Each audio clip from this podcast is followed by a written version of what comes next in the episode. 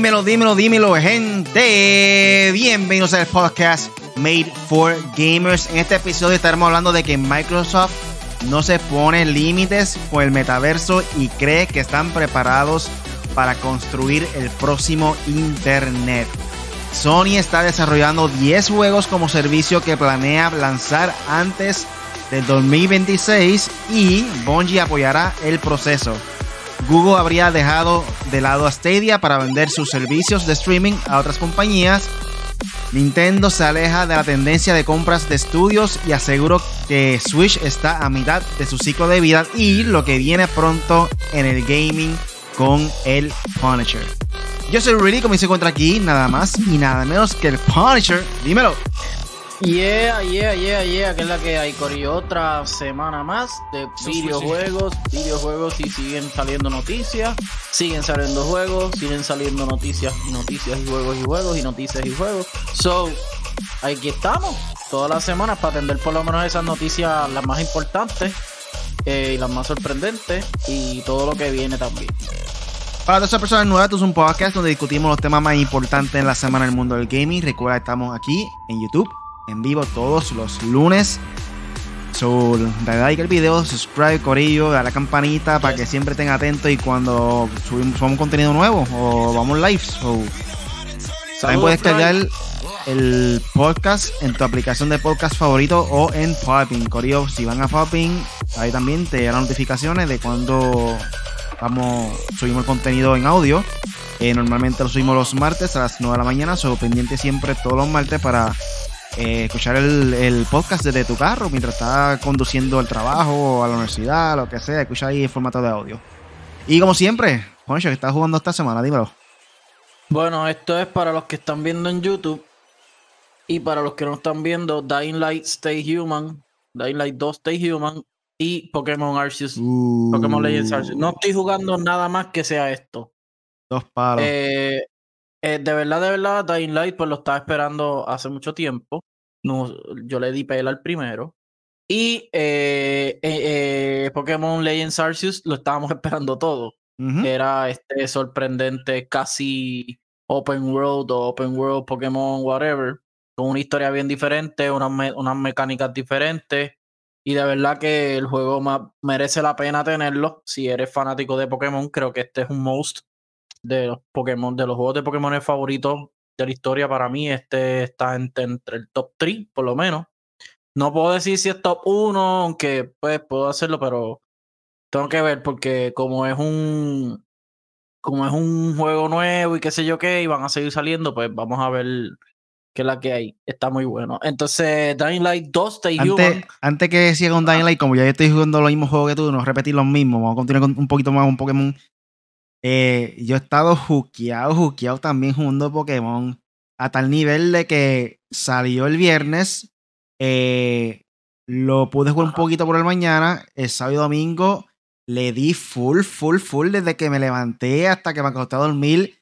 Eso hace 10 años que yo no hacía eso con un juego. Yo creo que el último juego que hice eso fue Call of Duty Modern Warfare 2 para los tiempos de. el primero que salió, Sacho. Fuerte, fuerte, fuerte, fuerte.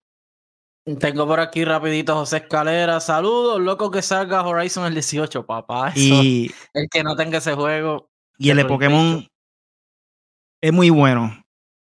Pudieron haber mejorías, eh, pudieron hacer muchas cosas para mejorarlo. Eh, si logran hacer otro juego con ese concepto de gameplay y que le añaden los gimnasios, que es lo tradicional, este, y le añaden un online gameplay, un multiplayer que tú puedas eh, integrarlo como si fuera Pokémon Stadium, de tú poder combatir con otras personas online y que sea competitivo de esa manera, sería un super palo, mano, ¿verdad? Yo creo que sería Game of the Year sin pensarlo. No importa en qué año salga, no importa qué juego salga ese año, pero si logran hacer un action adventure como está ahora mismo creado, pero mejorado obviamente, con un multiplayer online a los Pokémon Stadium, integrado en la misma historia, olvídate, no hay break. Mira, Pokémon ya es hora de que eh, eh, eh, esto es Game Freak y, Nintendo ya ahora que se vayan all in, como por ejemplo hacerlo online, como dice Riley. Que tú sabes qué es lo más que me gusta de este juego, que no necesariamente tú tienes que estar peleando para capturar los Pokémon. Es bien aventurero. O sea, es un juego que tú dices, ok, yo me voy por ahí solo, chilling, me voy con mis seis Pokémon, tradicional, chévere.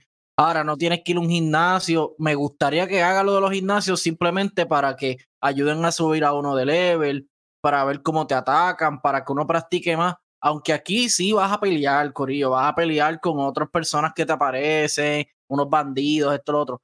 Pero, pero es más bien, este, este juego, la esencia es capturar los Pokémon, atraparlos todos. Es como el, el primer slogan que tenía en la serie de. Ash Ketchum. Y pues de verdad, Pokémon Legends Arceus está bien duro. Ya cogí a Palkia, más no voy a decir. Ahí con Dying Light, puedes seguir con Dying Light ahí.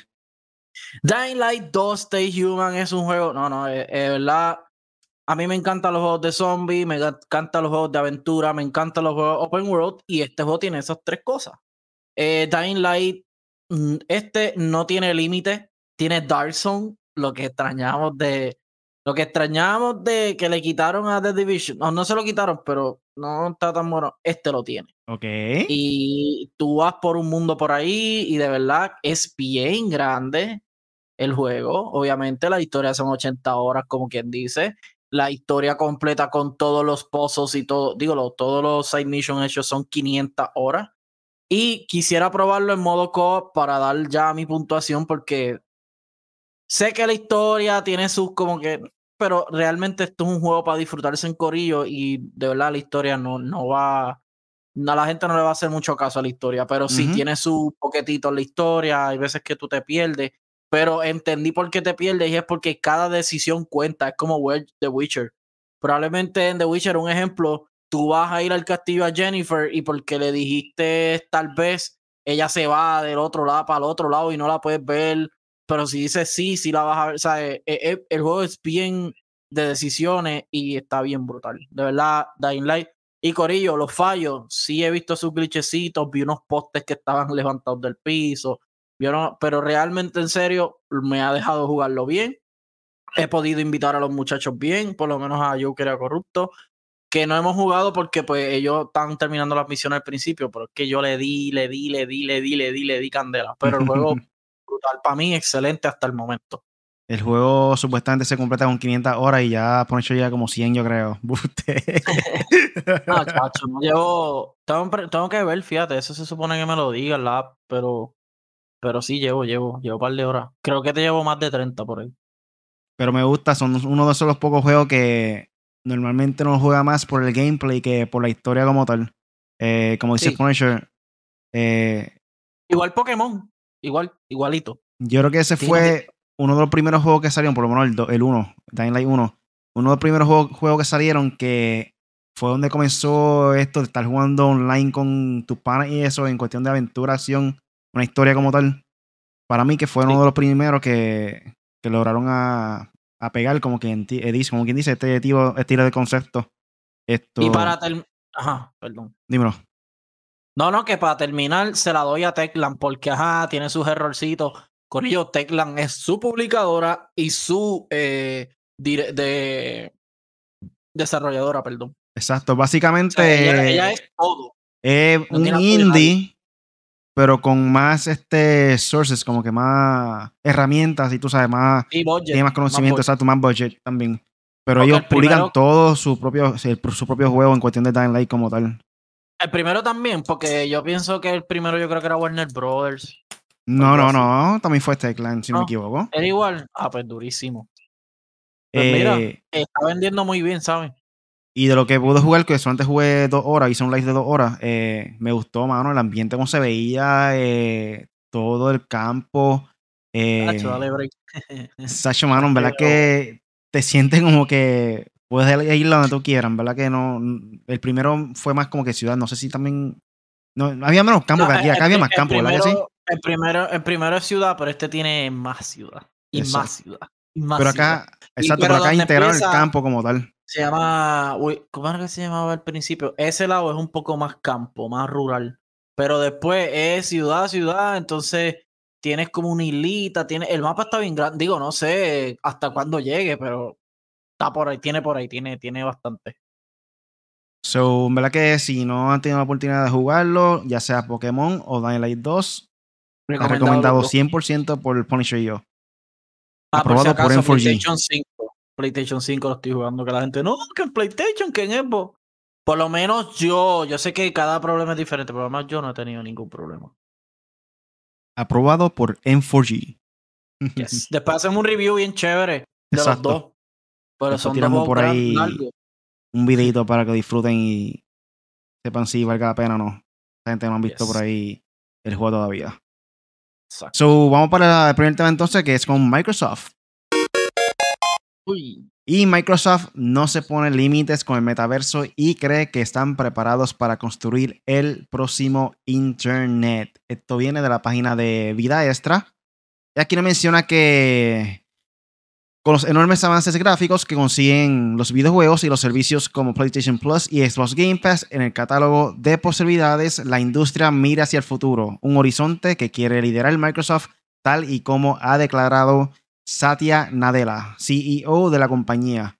En una entrevista concedida con Financial Times, el responsable explica su visión del metaverso y cómo se integrará en la vida diaria de un jugador Nadella opina que no estamos ante la apuesta más de Microsoft, sino que va mucho más allá. El metaverso se trata esencialmente de crear juegos. Tú y yo pronto estaremos sentados en una mesa de una sala de conferencias con nuestros avatares o nuestros hologramas e incluso plataformas 2D con audio envolvente. Y adivina qué, el lugar donde hemos estado haciendo eso desde siempre es, es un juego.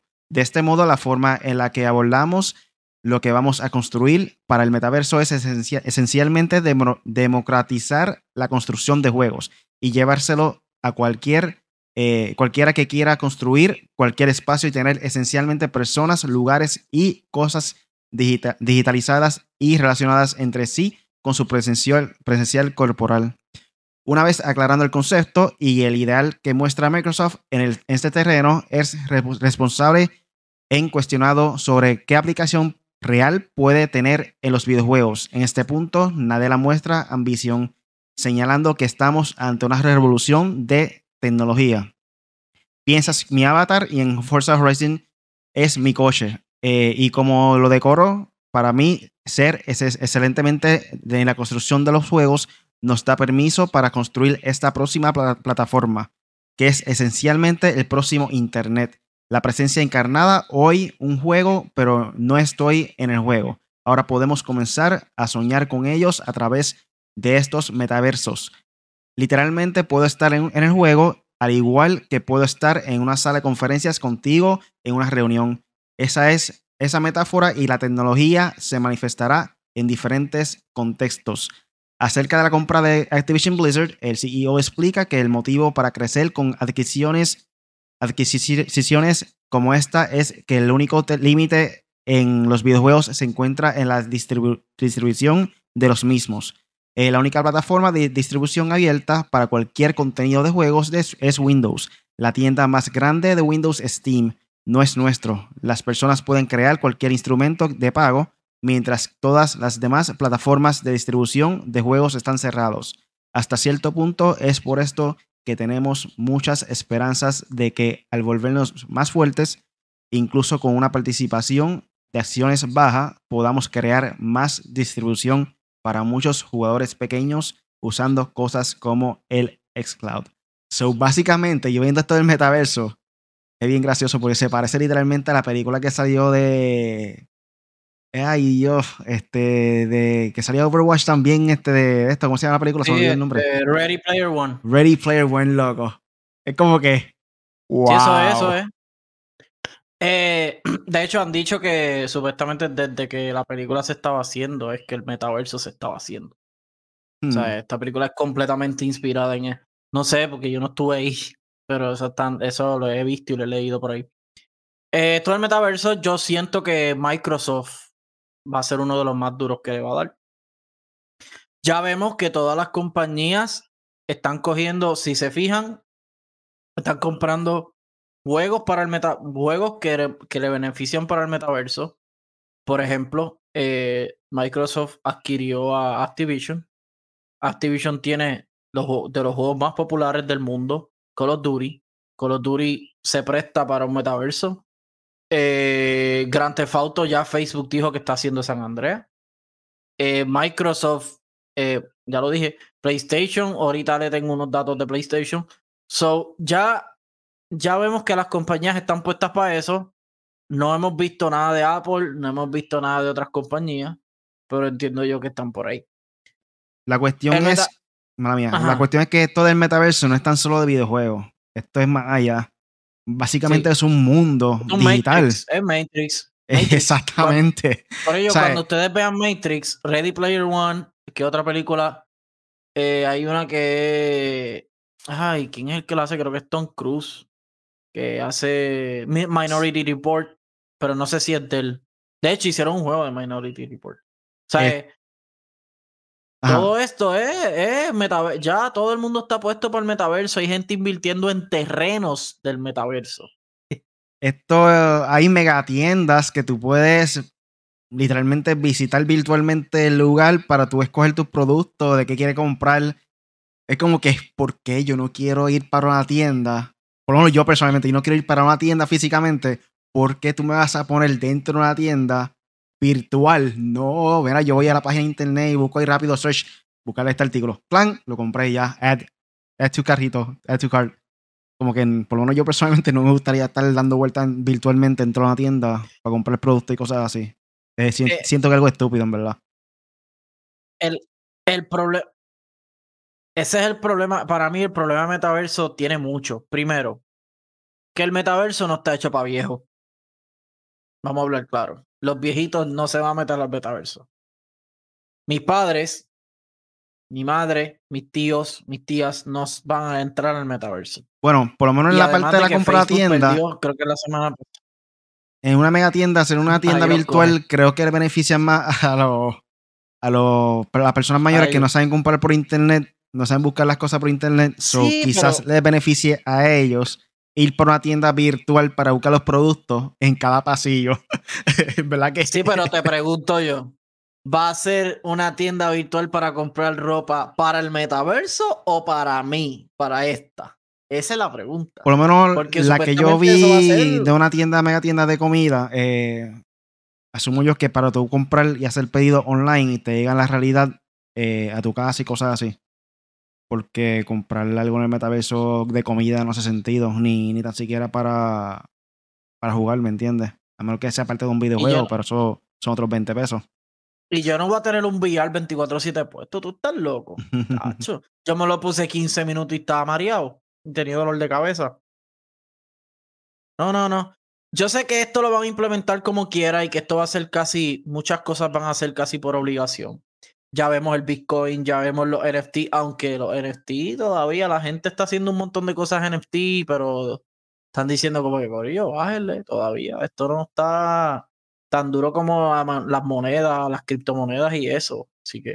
Pero esa gente anyway, no eh, tiene yo mucho no- conocimiento de NFT, tampoco tengo tanto, pero no soy experto, no soy Yo experto en esto, pero yo. Básicamente NFT es como si fuera. Eh, tengo entendido que es como si fuera un patente. Es como Es que. como un museo, un museo encriptado. O sea, tú compras, por ejemplo, yo hago un NFT, lo vendo y eso tú no puedes darle screenshot, no puedes darle absolutamente Si, nada. Eso se queda ahí. porque es si. Punisher vende un diseño gráfico que puede hacerlo también por medio de NFT, eso está protegido y nadie puede tener ese diseño. Eso lo vendió, vamos a ponerme, me lo vendió a mí, ese diseño gráfico. So, ya me pertenece a mí. Nadie más va a tener ese diseño. A menos que, asumo yo, que yo pueda revenderlo o algo así. Es como si fuera un producto Exacto. físico único Sí, eso. que, que solamente esa persona puede tenerlo.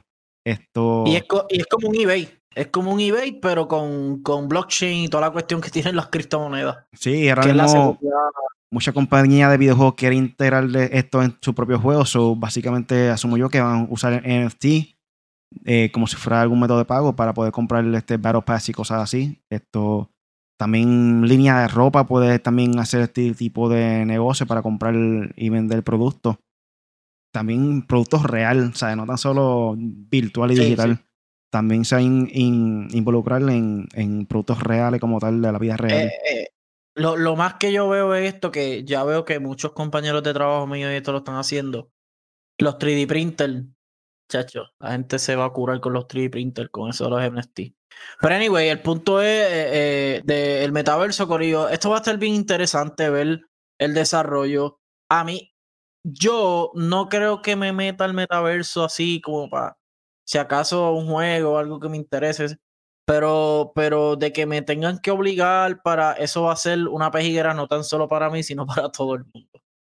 Este, y, y, y, todo, igual el dinero, el dinero completamente electrónico, igual todo, es como que, Corillo, es tan fácil hackear, a mucha gente se le está haciendo tan fácil hackear todo. No, que eso tiene seguridad, Corillo, todo es hackeable. Y Pero anyway, esto puede ser un problema también en el futuro para eh, las personas como tal. Es Facebook. Y mira cómo ha cambiado psicológicamente a las personas. Eh, claro. es algo bien difícil porque hay mucho bullying, este, muchas cosas que, que sucede online, este, exactamente cyberbullying también, este, las personas le dan depresión por tan solo no recibir muchos likes y cosas así, como diablo, porque recibí cinco likes, es como que algo estúpido, pero psicológicamente está afectando a las personas por, por cosas sencillas y estupideces que antes realmente no te preocupa por esas cosas. So, imagínate entrar a un mundo así también virtual, posiblemente también puede crear otros problemas sociales en el futuro. Claro, eh, claro. Qué mejor ejemplo que la película de. de. Ahí se me nombre otra vez. Este. Ready Player One, loco, todo lo que eh, sucede ahí. Ellos están envueltos ahí en la realidad virtual 24-7 y la cuestión es que hubo riñas. No, se la no, vi la, película. Hubo riñas ahí y en la vida real lo perseguían al tipo. Es un revuelo terrible. ¿sabes? No sé, mano. esto es verdad que. el Matrix te afectaba. Si, si te mataban allá, te mataban en vida real. o sea, tú sentías los efectos. Obviamente, eso no va a llegar. O sea, lo del Matrix es un caso mucho más exagerado. Pero yo lo que digo es que, por ejemplo, decisiones de compañía, decisiones de, de, de hasta de gobierno, o sea, eh, normas, por ejemplo, ah, no puedes hablar malo aquí, no puedes, o sea, la libre, la libre expresión se va a ver cortada en un tiempo, o va a ser lo mismo que hacen, eso va a ser dictatorial, básicamente. Eso es lo que va a pasar. Y pues, eh, no va a ser tan cool, pero pues, después que eso sea como una opción A, pues está bien, uno, uno se mete de vez en cuando y uno le da la, la gana y qué sé yo, pero en vida real, ¿sabes? Vivir la vida real no es tan, no es tan, no es igual nada comparado con, y es básicamente la gente dice, ah, metaverso. El metaverso básicamente es un videojuego, Corillo. Es un videojuego para siempre. O sea, es un videojuego que va a estar activo todo el tiempo. Así que el que no quiere eh, videojuegos y un Sims que se conectan todos los juegos que, que hay hoy en día, en todas las tiendas, que quiera hacer un online dentro del metaverso. Un mundo virtual, punto. Y, habla, y hablando claro, Riley, ¿tú crees que en, verdad que en algún momento eso va a llegar a un momento que tú vas a decir como que ah, ya Esto va a ser algo para mí para tratar de impulsar más el VR. Porque el VR, vamos a hablar claro, el VR no es uno, no es gran cosa. Está cool la tecnología, pero tal la hora que no han sabido utilizarla bien. Eh, como he dicho un montón de veces, mi opinión, por lo menos yo, eh, lo siento que es más un producto para tú este, educarte, visitar lugares que nunca has ido. Eh, yo lo veo más para un lugar de, enseñanza, escuela o cosas así. Eh, para los videojuegos son bien pocos los que han sabido usar esta tecnología y realmente no es algo que todo el mundo le gusta porque hay ocasiones que te marea y eso jugando este juego. ¿Tú sabes quién se va a ver? Sí, que obviamente yo sé que ellos se van a meter porque lo de ellos es dos compañías se tienen que meter al metaverso y van a partir bien duro. WWE y Disney. A la vez que Disney se, y los deportes, obviamente. Disney, chacho, que tú te puedes meter a la de Harry Potter sin, sin tener que ir a hacer una fila allá. Muchacho, obviamente el costo no me va a cobrar lo mismo porque yo no voy a pagar. Sí, un Disney virtual. Sí, sí montarte montaña rusa y eso. Digo, te puedo montar, pero no hay una sensación tampoco. Sí, montándote, pero ajá. Eh, esto lo otro. Como quiera me da vértigo, es lo mismo. y con esto pasamos a lo que viene pronto en el gaming con el Punisher. Dímelo, Punisher. Pues mira, este, aquí tengo que noticias de soccer, de fútbol y a la misma vez de, de, FIFA y de el juego de Konami que se llama el eFootball, lo que era PES. Eh, retiraron a Mason Greenwood. Él, es un jugador que hace unos días eh, se le hicieron acusaciones serias de maltrato con su pareja, 20 añitos. Es de mi equipo favorito del Manchester United. Pero pues papi, lo que está mal está mal y pues estas compañías retiran rápido, ellos se salvaguardan su imagen, al igual que está bastante correcto hacerlo. Eh, una persona acusada de agresión, de abuso, de violación y de todas estas cuestiones terribles contra su pareja, contra su hijo, lo que sea, eso no debe ser perdonable en la sociedad. So que, lo que a Mason Greenwood, lo siento mucho por ti, te fuiste de todo, del equipo, en vida real y de, y de, los, de los videojuegos. Es parecido a lo de Travis Scott, Corillo, que pues, con sus conciertos, pues Fortnite paró la venta de su skin. Eh, It Takes Two, el juego, el ganador del juego del año 2021, eh, eh producto de Light Studios o Light eh, alcanzó los 5 millones de copias vendidas. Bravo, porque es un juego increíble, está súper brutal. Jueguenlo en pareja, por favor. El juego está de verdad súper excelente, me encantó. Bien merecido el juego del año, aunque no vote por él, pero de verdad que es bien merecido. Eh, multijugador de Halo Infinite, eh, lo estábamos hablando fuera de cámara, Rilillo, que ha sufrido fuerte descenso en el número de jugadores. By the way, todas estas noticias son por Vandal. Eh, los jugadores de consola Xbox y PC están perdiendo el interés en el multijugador gratuito de Halo Infinite debido a la ausencia de nuevo contenido y problemas con los micropagos y servidores. Yo soy uno. Y de hecho, en el, en el podcast pasado, eh, reporté también un, un problemita que había con, con el contenido y unos bonos que te daban que a veces tú los perdías por algún glitch y algún glitch o algún error y no los podías recuperar más. Y eso fue lo mismo que contestó 343 Industries, que dijeron, eh, no podemos hacer nada con eso. So, Halo eh, tiene su, su baja. Eh, aquí Sony y el estudio de Gran Turismo prepara un innovador proyecto de inteligencia artificial. Más o menos lo que estábamos hablando ahorita. Polyphony Digital y la división Sony AI ha anunciado que hoy miércoles 9 de febrero Ah, esta, noticia es. ¿Qué? Es vieja, sí. Espérate. 9 de febrero. Ah, que el 9 de febrero mostrará un misterioso proyecto que relaciona la saga Gran Turismo con inteligencia artificial. Es interesante porque vimos ya, por lo menos yo vi el State of Play de media hora de, Gran Turismo. El juego se ve espectacular. Las gráficas están, como dicen, eh, como groundbreaking. Está brutal eh, y sale el 4 de marzo, para los que no lo saben, Gran Turismo. Para PlayStation 4 y PlayStation 5 creo que este es el último, o no, Horizon es el último juego a salir para ambas consolas. Puede ser que God of War también, pero no sabemos. es un misterio, no se ha dicho mucho de este proyecto, pero estaremos al tanto y te lo vamos a poner en, se lo vamos a poner en la página de ser texto video, lo que sea, se lo vamos a estar comunicando en el podcast y en todas las noticias que podamos colgar en nuestras redes sociales. Así que síguenos. en febrero, eh, los juegos eh, a salir, lo que falta. Ya esta semana, la semana pasada, ya salió el, el Dying Light. Eh, pero ahora, desde febrero 8 hacia adelante, o sea, de mañana en adelante, esta semana podemos ver Oli Oli World, Sifu. Sifu es para PlayStation y PC. Febrero 8, Dynasty Waters 9. Nine Empires, febrero 15. No sé por qué esto no me dice ahora para qué consolas viene. Pero me imagino que es para todas, igual King of Fighters 15. Eh, que es el 17 de febrero. Y Horizon Forbidden West, febrero 18. Pero esto ya sería la semana que viene.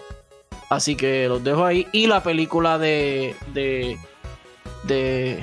de Uncharted, que creo que sale esta semana. O la semana que viene, déjame asegurarme de eso lo voy a buscar aquí rapidito, disculpen. Eh, aquí está. Sale en febrero 18. El mismo día que estrena Horizon, estrena Uncharted. Así es Sony. Y créeme que los dos van a tener buenos resultados. Ay, nada, Corillo, eso fue todo lo que viene pronto en el gaming con el Punisher. Un saludo aquí a, a Draco, que llegó al chat, estaba perdido. Y a Trai. Así que están ahí hablando en el chat. Saludos, saludos, gente. Y José Escalera también está por ahí, José CMK. Ahí está. So, Corillo, sobre todo lo que viene pronto en el gaming con el Punisher. Vamos a pasar entonces para el tema de Sony y Bungie. Sony se activó. Como todos saben, Sony compró a Bungie, el estudio creador de Halo y Destiny, por 3.6 mil millones de dólares. Gente, no, se sabe que Halo le pertenece a Microsoft Xbox, so no va a tener PlayStation ese, ese juego.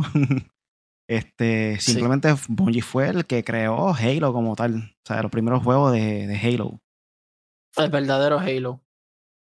Y con esto pasamos al reportaje de Vida Extra que menciona que Sony está desarrollando 10 juegos como servicio que planea lanzar antes del 2026 y Bungie apoyará el proceso.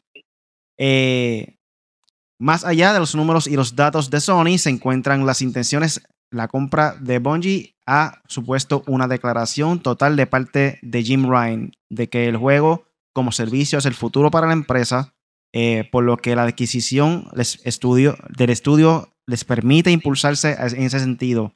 Ahora tal y como leemos en VGC, la compañía japonesa ha declarado su intención de lanzar 10 juegos como servicio antes de marzo de 2026. Eh, no termina aquí la cosa, ya que Hiroki Todoki, jefe financiero de, de Sony, ha desvelado que Bungie trabaja en un nuevo gran IP Además, Totoki ha reiterado lo dicho por Ryan al señalar que la experiencia de la desarrolladora ayudará a dar los pasos claves en el espacio de los juegos como servicio. Nuestros estudios aprenderán de Bungie.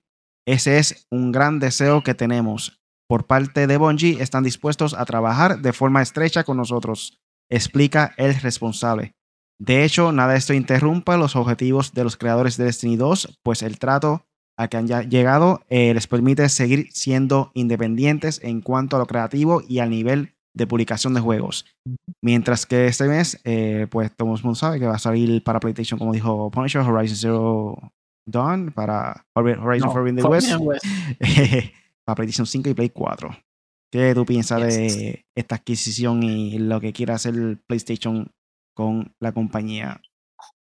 le estaba leyendo a un analista que estaba diciendo, no recuerdo el nombre, pero es reconocido, eh, que, que pagaron mucho, que Sony pagó mucho, pero no sé.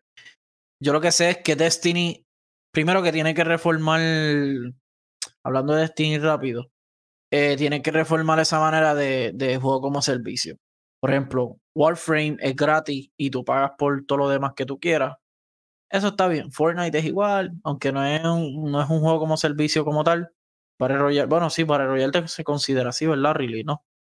Para Royal se considera, pues, pues sí. Pues entonces el punto es que Destiny deja mucho dinero, Corillo. Destiny está bien. Destiny está bien. Ahora mismo no está tan posicionado eh, porque por lo menos en Puerto Rico no es tan famoso porque cuando salió el 2 llegó María Irma, e Irma y lo dañó todo. Pero, y después llegó Fortnite y se acabó el mundo. Este, pero Destiny, Destiny ahora mismo es gratis para el que lo quiera jugar. Y Destiny es un gran juego. Eh, esta negociación, fíjate, aunque tú no lo creas, yo la veía, no la veía venir, pero sí sabía que de Bungie se iba más a afiliar con PlayStation que con Xbox porque creo que cuando ellos se separaron de Xbox fue que hubo una una hubo un encontronazo entre Microsoft y y Bungie de que Bungie no cumplió unas cosas y Xbox no cumplió otras. He leído que Bungie quería hacer Halo como Destiny. O sea, el Destiny se supone que hubiese sido el Halo como tal. No Infinite, pero, perdón, Halo se supone que hubiese sido así. Un game like for service o game like service, como se diga. Eh, esta adquisición, volvemos, eso va a ser para el metaverse. Aunque ustedes no lo crean, yo creo que Destiny es un juego perfecto para el metaverse. Es un juego que te lleva a Saturno, que te lleva a Júpiter, que te lleva a la Marte, a la Luna, esa, a la Tierra. Es un juego galáctico, a la gente le encanta eso. Y es un shooter de primera persona. So, además de que ellos tienen otros IP, no recuerdo bien. Pero, pero, como dijo Riley, Halo seguirá siendo de Microsoft Corillo, porque ese fue lo que quedaron. Rompieron y, y, Bungie dijo, mira, coge Halo para ti, yo no voy a hacer otra cosa. Yo, yo entiendo que, que está bien, que está bien, eh, no, no, es, no es Activision, Wait, no es Activision, Activision Halo, eh, Xbox salió de oro ahí con Activision, porque Activision genera, bueno, creo que generó, creo que 11 billones 11 mil millones de dólares este, en un año. So, eh, Xbox en siete años ya le van a sacar el jugo a Activision. Y con todos los juegos que ellos tienen, pues. Pero el tener, tener la Destiny más acá que allá, aunque como tú dijiste, si eh, Bungie continúa normal, como si ellos fueran solos, lo único que me imagino que la publicadora y todo el soporte de promoción y todo es PlayStation porque PlayStation se va a ganar una tajada grande. So, yo la veo bien, no es, no es un wow, se quedaron con la industria, no es, no es comprar Take Two, que Take Two tiene Grand Theft y tiene todo esto huevo. Pero sí, es una buena adquisición por PlayStation. Si hubiese sido este Microsoft, pues es como que, pues uno más. Pero en el caso de PlayStation, pues me sorprendí, fíjate, pero yo pensé que PlayStation no iba a, a comprar más nada así grande. Algo sí que va a hacer sentido es que aparentemente Sony también quiere crear este. Quiere crear una franquicia de Destiny en películas. So, ahí sí hace sentido esa compra porque Sony obviamente hace películas. Eh, y obtener una franquicia como esta que dentro del mundo de los videojuegos se puede decir que es exitoso. Este, se han permanecido ahí creando contenido y si siguen creando contenido, pues obviamente tiene su público. Eh, hay personas que realmente le gusta mucho este tipo de juego y le, tienen que estar sacando algún tipo de, de ingreso eh, para seguir creando el contenido nuevo. So, añadirle por encima de esto a, las películas de Destiny va a obtener un público mucho mayor. Eh, no tan solo a ese fanático del videojuego, sino a las personas fanáticas del mundo del cine. So, ya ahí vamos a ver que van a ganarse millones y millones de dólares por, por tratar de crear eh, por la venta de estas películas en el mundo del cine. Eh, y pueden crear muchas historias adicionales, no tan solo las que ya están eh, creadas en el mundo de los videojuegos. Pueden usarlo de base y de ahí también crear su propia historia en diferentes mundos. Qué mejor ejemplo que Star Wars.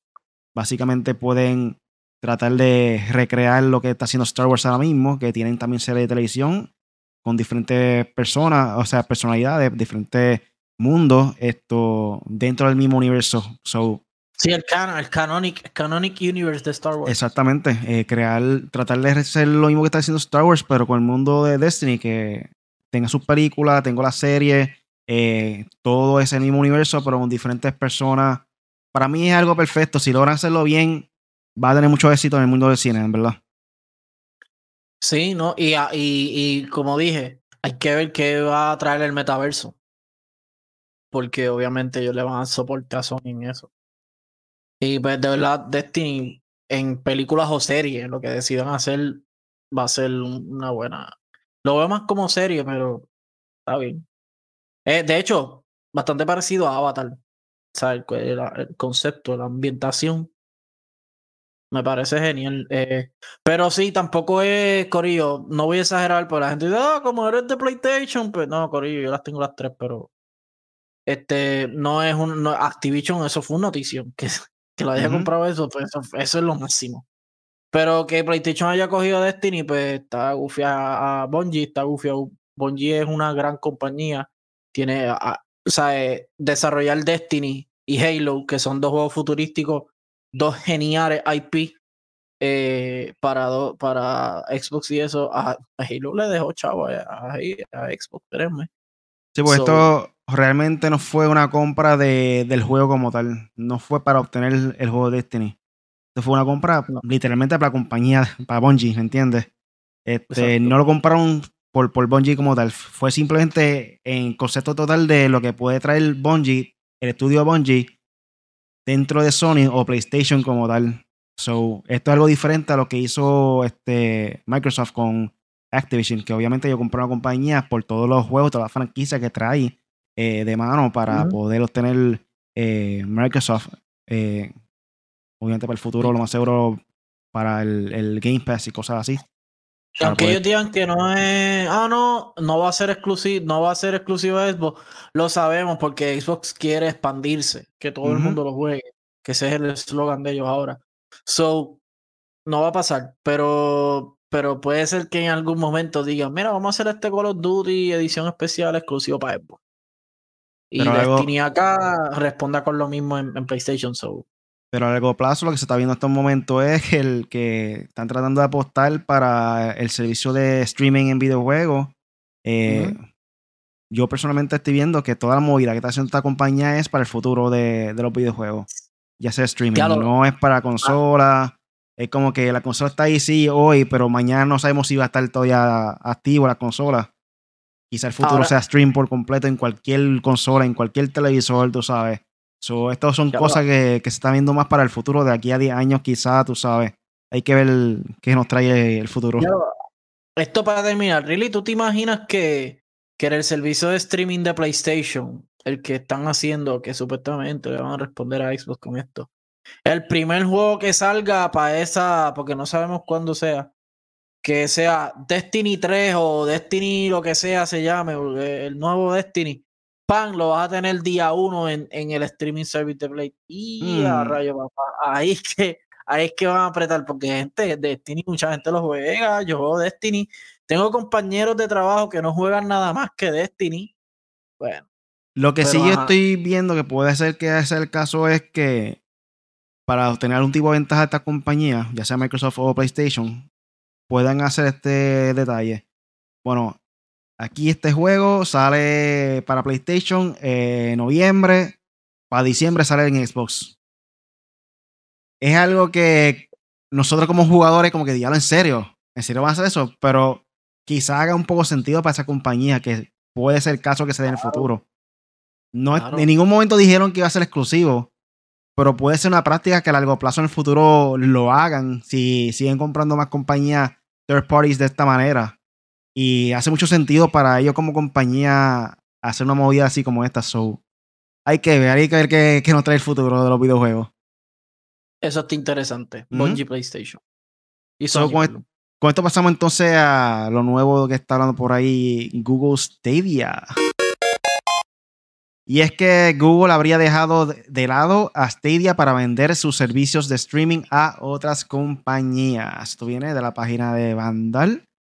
Eh, como predijo mucho Furniture que esto no lo veía llegar muy lejos. Él decía que no, no lo veía mucho futuro y aquí lo vemos. Este, prácticamente ya están poco a poco echando de menos a, a Google Stadia. Y aquí, como lo menciona, hace justo un año Google anunció el cierre de su grupo interno de desarrollo de videojuegos para Stadia, una división encargada de dotar a la plataforma de streaming de nuevos juegos propios especial, específicamente diseñados para dicho servicio, ah, dicho servicio. En aquel momento la compañía anunció un viraje de su estrategia enfocándose en ofrecer un servicio de juegos en la nube en lugar de apostar por desarrollos internos. Ahora, 12 meses después de aquella decisión, parece que la táctica de la compañía ha vuelto a cambiar y ahora se centra en poner su tecnología de streaming al servicio de otras empresas. Según fuentes relacionadas con, el asunto, Google habría pasado a centrarse en conseguir acuerdos con compañías de videojuegos que quieran utilizar su tecnología para publicar títulos en streaming sin tener que pasar por Stadia. Al parecer, la firma habría establecido la marca Google Stream para presentar el proyecto a compañías como Capcom o Bungie, que ya habrían dado luz verde la utilización de la tecnología cloud. Cabe recordar que el nombre en la clave de Stadia era precisamente Project Steam. De esta manera, Google, estaría tratando de ofrecer un servicio similar a lo que ya dan otras compañías como Ubitus, la encargada de proporcionar la tecnología de juego en la nube de la mayoría de cloud versions que, vemos en, que vemos en Nintendo Switch, eh, como la de Control, Hitman 3, A Plague Tale Innocence. Eh, la responsable de Stadia estaría tratando de dejar al lado la faceta comercial de su plataforma de juego en la nube para enfocarse en este tipo de soporte interno, sin relación con el servicio. Es por eso que, según estas fuentes, Stadia ya no sería una prioridad para Google, por lo que ya no se esfuerza en conseguir acuerdos con third parties para su plataforma. So, básicamente va a estar vendiéndole esta tecnología streaming independientemente a cada persona que quiera eh, tener algún tipo de servicio streaming para poder usarlo a su juego, como está haciendo como el ejemplo que dieron aquí, que lo está haciendo Control, Hitman 3, el Plastel dentro de Nintendo Switch. Obviamente todo el mundo sabe que Nintendo, Switch no tiene la capacidad de, y el poder de poder correr algunos juegos. So, por este medio, medio eh, es posible poder jugar esos juegos que requieren un poder más eh, de procesamiento eh, y de tarjeta de video cuestión de gráfica para hacer esto realidad. So Google va a venderte el servicio para que puedan correr estos juegos en, otros lugares donde no probablemente no sería posible, ya sea celular, ya sea Nintendo Switch o cualquier cualquier otro dispositivo. Eh, bueno, yo te lo dije, digo, no te lo dije a ti, lo dije en el podcast que esto no, si ellos no hacían un buen push, primero que el control era como que eh, con el control esto y después no, cuesta esto con el control más el servicio, después no, en esto, en esto no sirve nada, y olvídate de eso. Nunca me preocupé por el Stadia, nunca lo voy a hacer. Y en verdad se veía venir que el Stadia no, no iba a funcionar. Eh, tuvo mucho. Tuvo mucho retraso, tuvo mucho eh, trato. Eh, no maltrato, porque no. Pero tuvo un. Un inicio bien atropellado. y cuando, acuérdense siempre esto, cuando tú eres un producto, tú eres una imagen de algo, que dicen por ahí que la primera imagen es la que cuenta. En todo trabajo te dicen eso, la primera imagen es la que cuenta. So, Stadia no le fue bien en esa primera imagen, en, esa, en ese primer intento. Eh, y también habíamos dicho, eh, Riley lo dijo, yo lo dije también, que no necesariamente porque una compañía sea gigante, sea la más grande del mundo, le va a ser exitoso en todo. En este caso, tú tienes un console seller de que es PlayStation, tienes un service seller que está durísimo, eh, creo que tiene yo no sé cuánto, 25 millones de personas activas en el Xbox Game Pass y está bien sólido, yo lo tengo. Eh, el de Amazon Luna no lo he probado, pero dicen que es bastante bueno. Entonces, no necesariamente porque Ama sea Amazon, sea Google, sea Apple, le va a ir exitosamente. Microsoft cuando arrancó no le fue nada bien. PlayStation lo barrió y Nintendo porque estaba entrando en aguas, en nueva agua. So, eh, no, es, no, no, es, no es fácil por ello. No es tan fácil como, ah, yo tengo todos los chavos del mundo, yo le meto chavo a algo y eso va a funcionar. No.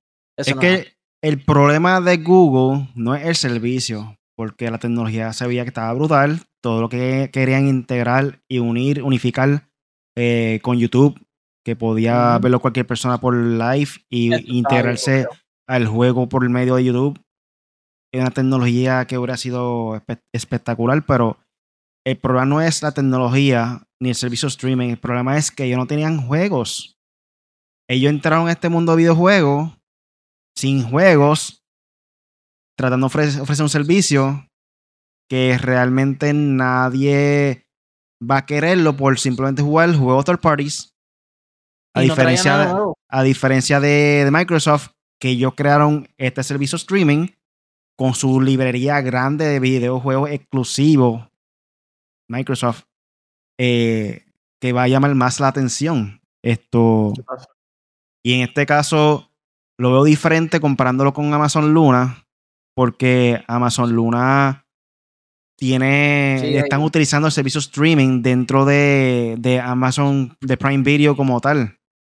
Prime Video, este, básicamente debe ser parecido el servicio streaming que quieren hacerlo con los videojuegos. So, por ese entonces es una tecnología que ellos están usando día a día. Quizá, quizá Google Stadia, eh, Google tenía los servidores ahí que no están siendo utilizados eh, por la razón de que no había muchas personas jugando su juego. Y por eso es que están optando buscar third parties que quieran usar su servicio para, como quien dice, alquilarles el servicio. Eh, Amazon Prime no, Amazon Prime, este, Prime Video, ellos tienen su servicio de streaming de películas, están, están está siendo utilizado diariamente para poder hacer streaming de películas. por esa razón, quizá Amazon Luna no le afecta tanto si no obtiene eh, muchos usuarios utilizando ese servicio, ¿me entiendes? Porque no le va a dejar un hueco porque ya ellos están obteniendo dinero por las películas. So, Google Stadia le salió súper mal lo que querían hacer ellos. Tenían visión, pero no tenían producto que llame la atención para poder entonces eh, más personas utilizar este, este servicio.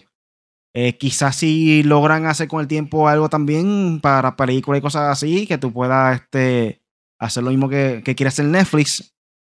Que de hecho Google podría hacer algo así porque ya tiene tecnología, la tecnología de streaming que integren también películas y saquen su propio servicio, servicio de streaming también. Se pueden comprar diferentes compañías ah, por ahí de películas y series también por ahí. So, lo cambié. Por esa razón es que Google ya decayó. No había muchos usuarios, no había muchas personas utilizando su servicio.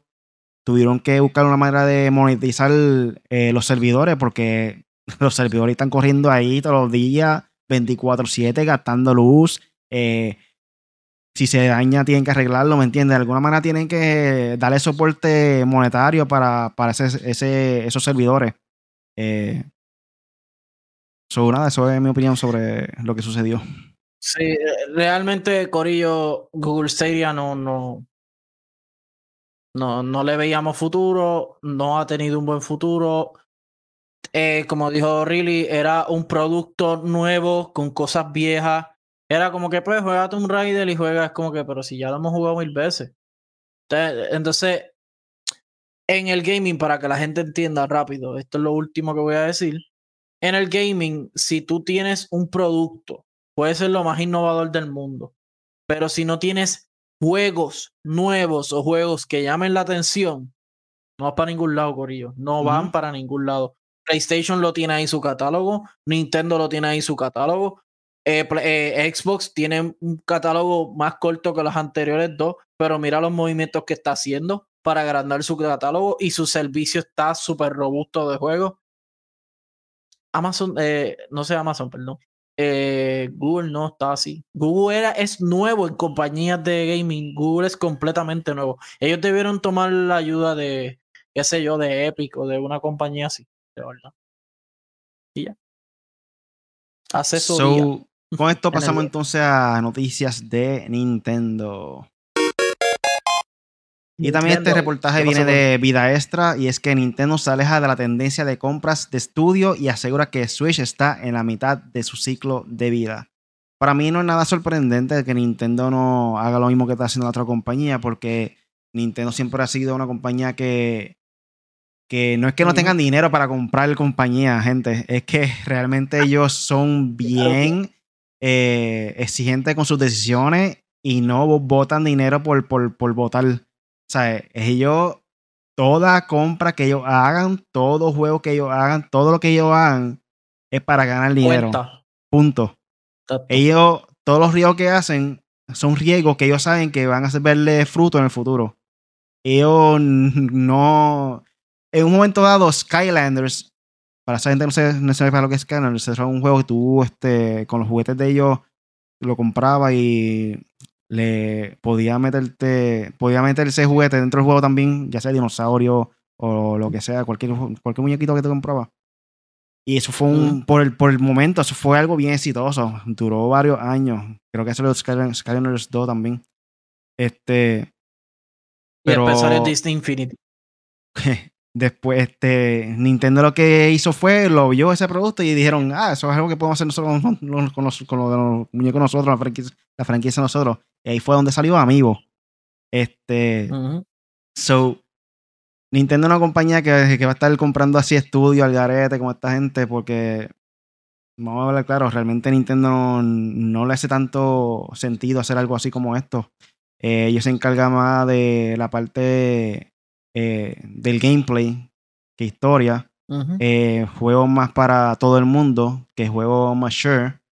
Eh, y como, como son ellos exigentes y tampoco son este tampoco le gusta como que esa, ese tipo de violencia que se asocie con Nintendo como tal directamente. Para el tiempo de Super Nintendo, ellos dijeron en Mortal Kombat que quitará la sangre, ¿me entiendes? So, comprar compañías así como esta gente están haciendo, lo veo bien difícil que lo haga Nintendo. Ellos no lo necesitan. Eh, el problema de Nintendo no es ni de dinero, ni de que voy a comprar estudio aquí, ni de que comprar estudio allá. Ya nosotros hemos dicho los problemas de Nintendo, pero hablando de juegos como tal, que a esto es lo que se resume todo. Nintendo desde su inicio se vendía como un juguete, diversión para un niño. So, Nin- ese es su enfoque. Nintendo Siempre prácticamente es el Disney de los videojuegos. Y no hay nadie que vaya a tumbar a Disney en lo que están haciendo hoy en Disney día. Pixar, por decirlo así. Exacto. Entonces, eh, el, el problema con, que Nintendo tiene con los juegos no es un problema de wow, se van, a- se van a escocotar. No, no, no. Nintendo va a estar bien, créanme. Nintendo está segundo en la industria en cuestión de las tres compañías principales, en cuestión de consolas vendidas y juegos. Está segundo. Eh, con PlayStation primero. Eh, pero el enfoque de Nintendo siempre ha sido los juegos y el problema de que por lo menos yo tengo con Nintendo es que hay, ellos tienen muchos juegos, muchos IP que no lo sacan. ¿Sabes? Queremos ver esos juegos nuevos, no viejos. Entonces ese es su problema, pero créanme que ellos no tienen problema de estudio, de que tener estudios, de que tener estudios para hacer juegos, tienen Game Freak en Pokémon exitosos, todos los juegos de Pokémon son exitosos. ¿Sabes?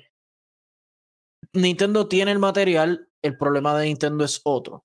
Y es como dice Riley, ellos no se van a enfocar en comprar compañías de bla, bla, bla. Al menos que quieran hacer lo mismo que las otras dos compañías, que ok, compro esto para el metaverso, compro esto para mi servicio de streaming, compro esto para el servicio de esto. De hecho, Nintendo es un- una buena compañía que pudo haber comprado Rare.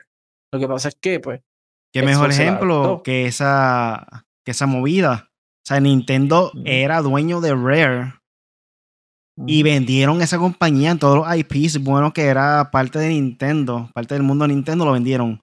¿Por qué razón? y ellos le han sacado más chavo a Rare que lo que Xbox le ha sacado a Rare. ¿Por qué razón hicieron Aunque eso? Porque todas las personas que están entrando dentro de esa compañía se habían ido en ese momento. So no le hace sentido tratar de dejar esa compañía dentro de Nintendo porque quizás la calidad de los juegos no iban a ser igual. Porque lo- los fundadores de esa compañía ya se habían ido. Muchos de los, pioneros, muchos de los veteranos se habían ido. So, por eso re- fue que realmente ellos vendieron a Rare. ¿Y quién cogió esa compañía? Microsoft. ¿Qué ha hecho Mi- Microsoft con Rare? Nada. Y cuando decimos nada, no es que no han tirado, porque me imagino la gente, no, pero ellos hicieron, ellos hicieron un Killer Instinct, ¿Después de cuántos años? ¿Después de cuántos años? después de tantos años, y hicieron algo con Banjo Kazooie, pero eran juegos viejos. Nintendo trabaja Banjo Kazooie en Smash y le ha sacado más provecho después de la venta. So, es lamentable por, por Rare, pero eh, eh, eso siempre va a ser así, Cory. Y Nintendo Nintendo, corre por la de en su, en su Nintendo momento dado. Nintendo en su momento dado eran uno de los duros también en, en pelota. ¿Tú te acuerdas de MLB Ken Griffin Winning Run? Sí. Eso fue también hecho por Sí. Nintendo. Porque para ese tiempo eh, Nintendo eran dueños, no sé si son todavía, no estoy seguro, de Seattle Mariners. So, Ajá. sí, loco. Bueno, yo creo que eso ha pasado por un par de manos ya. Pero... Nintendo, no sé si hoy en día siguen siendo los dueños, pero hace años atrás, especialmente cuando hicieron ese juego con la cara de Ken Griffin Jr., eh, Nintendo compró acciones de, de los Seattle Mar- Mariners y si no me equivoco eran eh, los dueños may- mayoritarios de- del equipo pelota como tal. No, pues, pues mira, no sabía eso. Este, y lo otro que iba a decir era eh, que, mira, de verdad, a Nintendo no le pidan que compre compañías, porque imagínense Nintendo comprando Activision, ¿qué van a hacer con ellos? Nada, porque que no tienen, ahora mismo van a coger chavos de las otras plataformas, porque por ejemplo con los Duty no corren en, Nintendo. Ahora mismo vimos que Dying, Light corre en Nintendo. So, yo quisiera ver cómo se ve eso. Pero, o sea, no, no tienen el soporte y además muchas compañías no se van a dejar comprar por Nintendo porque saben que es como que, bueno, o, o te das, o te actualiza, o realmente no vamos a hacer, no, nos quedamos con la compañía porque no, no vas a hacer nada con ella. Mira, encontré rápido aquí mi información de la compra para que no tengan dudas. En el 2016, Nintendo vendió casi todas las acciones y ahora mismo, hoy en día, solamente eh, le pertenece un 10% del equipo los Seattle Mariners. So, sí, son parte dueño de los Seattle Mariners, la compañía Nintendo como tal, Nintendo of America. Este, pero básicamente, básicamente, el problema que tiene Stadia lo tiene Nintendo y el problema que tiene Nintendo tiene Stadia. Google no tiene juegos, pero tiene un servicio espectacular. Y Nintendo tiene unos juegos que son este, de los mejores. Y el servicio de ellos, ah. pues, no es muy bueno que digamos. Cuestión de online, eh, la plataforma de, de, cómo está el sistema operativo de, de Nintendo. Este, sí, pero la sí, tampoco es tan estable, dice, pero ajá, sé lo que tú quieres decir. So, básicamente, pues quizá Nintendo puede recibir un poquito de ayuda de Google, quién sabe. sí. Eh, espérate. ¿Quién va a comprar a quién? ¿Google va a comprar a Nintendo? No, no, no. El, servicio como tal de streaming que está ofreciendo ahora mismo Google. Digo yo, como quien ah, dice, este, que Nintendo también ah, trate de coger un poquito del servicio ese que tienen ellos online para ver si mejora los juegos y cosas así. Nintendo le tiene que comprarles a, a que compre Stadia y ya. Stadia como tal Stadia. No, difícil. La ¿sabes cuando tiene que estar costando ese producto para de parte de Google? ¿En cuánto venderían? Me, imagino eso viene incluido los servidores, todo, todo, todo, ¿me entiendes? Como que sería un paquete muy, muy costoso para ellos. Un bistec con papa y una cerveza. ah, porque. Bueno, gente, ya estamos llegando a la parte final del podcast. ¿Tienen algo más por ahí para finalizar? Yes, sí, estoy. Quiero hacer un live. Quiero empezar como que la nueva temporada de este año de los live. Eh, quería empezarlo con Dying Light, pero quiero ahora empezarlo con Dying Light, pero con ustedes. Así que cuando mm. ustedes estén ready, le metemos. Si no, pues Corillo, Horizon. Horizon es Horizon, tranquilo, que eso viene en una semana. Este, pero el live viene por ahí. Punisher 4G en YouTube. Síganme, eh, suscríbanse y por favor Dele share, dele like al video que le guste. Puede, acepto crítica, puedes decirla ahí en el chat, a mí no me molesta. Y, nada, Corillo, eh, a ver si llego a los 100. Es que en verdad yo ni lo uso. Corillo, es la verdad. No, no lo uso. Por eso no lo promociono ni nada. Pero sí, ponéis share en 4G, como lo ven aquí abajo. Y, y, eso es todo. A seguir jugando Dying Light y Pokémon. Les estaré diciendo cualquier cosa lo que pase. A mí me puede conseguir en cualquier red social como Really Gaming, Corillo. Me paso haciendo live en YouTube. Como Really Gaming, subscribe, da la campanita. Eh, gente, recuerda que mañana, martes a las 9 de la mañana, pueden escuchar el podcast en formato de audio eh, en tu aplicación de podcast favorito o en Popping. Si van a Popping, creo que sería mejor porque pueden interactuar más con nosotros, porque hay una sesión de comentarios para cada podcast. Eh, le podemos responder también al momento. Eh, tiene muchas cosas cosas chéveres que, que, no, que no necesariamente lo tiene otro servicio de podcast. So, si van allá, dale follow en Foy Latino, en Podbean, para que también tengan al día con nuestro podcast. Eh, suena corrido, sobre todo por hoy, por el podcast Made for Gamers, eh, con, este, con Punisher y con este servidor Really. Cada semana recuerda que tenemos contenido nuevo por ahí. Eh, posiblemente durante la semana eh, hacemos un, un review, realmente no es un review, simplemente nuestras opiniones de, del juego de Pokémon eh, Arches, Pokémon Legend Arches y Dying Light 2 por separado. Eh, y el tema principal es, ¿debes comprarlo? Esa es la pregunta que realmente vamos a estar contestándole dentro de ese video cuando estemos hablando de Pokémon o Dying Light 2. Que si debes comprar ese juego. So, espera el video por ahí pronto para que escuchen otras opiniones que tenemos que decir, lo bueno, lo malo, eh, y si debe comprarlo, Yes. So, nada, Corillo, si consideras suscribirte a nuestro canal en YouTube o en cualquier red social como Enfoy Latino, da la campanita, Corillo, para siempre estar al tanto. O búscanos como m4glatino.com. Saludos por allá en el SAP, Travis, a Draco Alenez, también está José Escalera por ahí. So, Corillo, gracias por escucharnos y hasta la próxima. Chequeamos.